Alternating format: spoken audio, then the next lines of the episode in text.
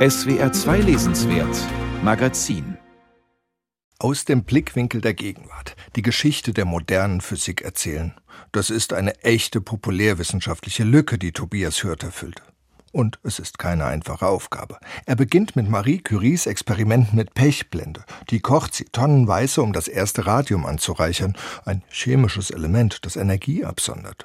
Im Forscherdrang verseucht sie sich selbst, wird aber mit gleich zwei Nobelpreisen ausgezeichnet.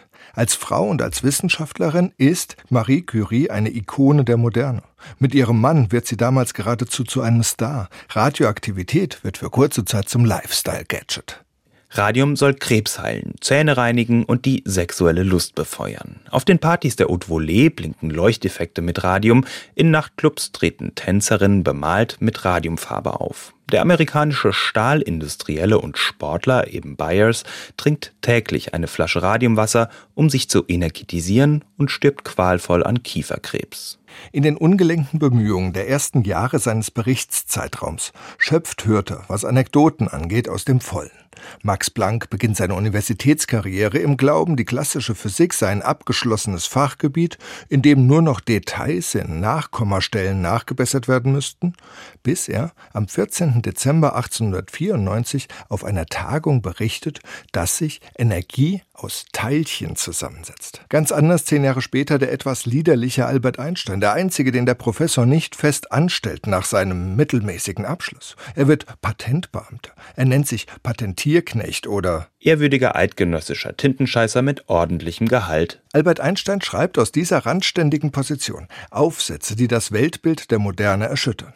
Die allgemeine und spezielle Relativitätstheorie, den Begriff hat wohl jeder mal gehört. An solchen Stellen merkt man aber auch, das Buch ist keine Einführung in die Physik. Hörter begnügt sich mit kleinen, hingetupften Details und ordnet stattdessen die Physik sehr stark in ihre Zeit ein.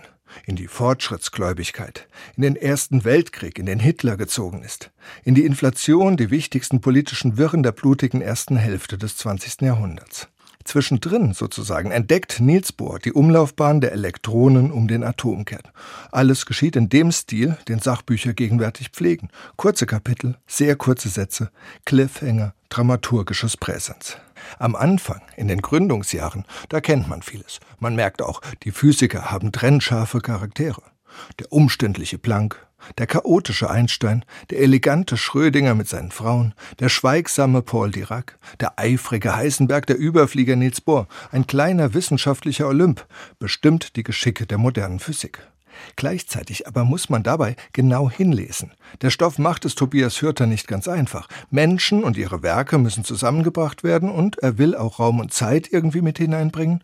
Manchmal wird da etwas vorausgesetzt, was Normalsterbliche im Schulunterricht sicher nicht verstanden haben. H gleich 6,55 mal 10 minus 27 erg pro Sekunde. Die Quanten sind in der Welt und keiner bemerkt sie. Hörte achtet da dann nur darauf, dass man nicht ganz aus der Kurve fliegt beim Lesen.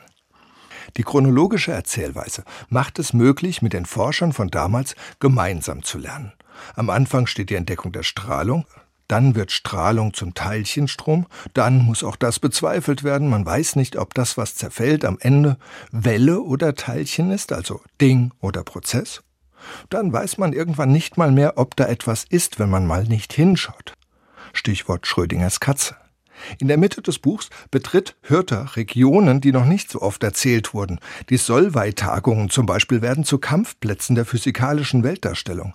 Schwierig da die Spannung aufrechtzuerhalten. Die Frontlinien zwischen Wellenfans und Teilchenanhängern sind unübersichtlich. Dauernd versuchen Forscher neue Formeln oder zumindest griffige Formulierungen zu finden. Denn, das lässt Fürther etwas im Raum stehen, es geht nur um sprachliche Analogien, die gesucht werden, damit überhaupt noch jemand mitkommt. Richtig vorstellen kann sich ja Begriffe wie schwarzes Loch, Quanten, Lichtgeschwindigkeit bis heute kaum jemand. Es ist eine Zeit, in der viele intellektuelle Eliten sich ins Dunkle retten. Die Künste werden ja auch abstrakt, die Musik atonal, die Gedichte verlieren den Reim, die Politik wird unverständlich, Eindeutigkeit gibt es nur totalitär, also ohne Rücksicht auf die Realität. Döblins Berlin-Alexanderplatz und Schrödingers Katze versuchen im Prinzip das Gleiche. Worte zu finden für etwas in der komplexen, modernen Welt, was existiert, aber unanschaulich geworden ist. Globalisierte Gleichzeitigkeit und die Vorgänge im Atomkern sind gleichermaßen unanschaulich. Zeitalter der Unschärfe, der Titel des Buchs, ist natürlich schmissig. Wir verlassen hier die intellektuelle Komfortzone. Leider ist dieses Thema nicht recht durchgezogen im Buch. Gerade erzählt wird die Geschichte wieder, als Hitler ins Spiel einsteigt, als die moderne Physik mit Lichtgeschwindigkeit und Quanten bewährt antritt, die faschistische Weltherrschaft zu verhindern, als Humanisten wie Heisenberg und Einstein den USA helfen, die Atombombe zu entwickeln. Da wird das Buch zum Thriller. Allerdings kommt die Physik auch schon von der Forschung zur Anwendung. Die Physiker in den 50er Jahren, die Tobias Hörter beschreibt, bedrohen in ihrer Scharfsichtigkeit die Existenz des gesamten Planeten und legen gleichzeitig den Grundstein zu Navigationssystemen, Quantencomputern, Raumfahrt, Lasertechnik und MRT. Tobias Hörters Buch ist ein gutes Buch zur wissenschaftsfixierten Stunde. Schmöker im Zwischenmenschlichen und etwas spröde, trotzdem durchaus anregend im Naturwissenschaftlichen. Bald kommt eine Zeit, die benannt ist, als ob Einstein selbst den Kalender entworfen hätte. Zwischen den Jahren. Da könnte so ein Buch eine echte Chance bekommen.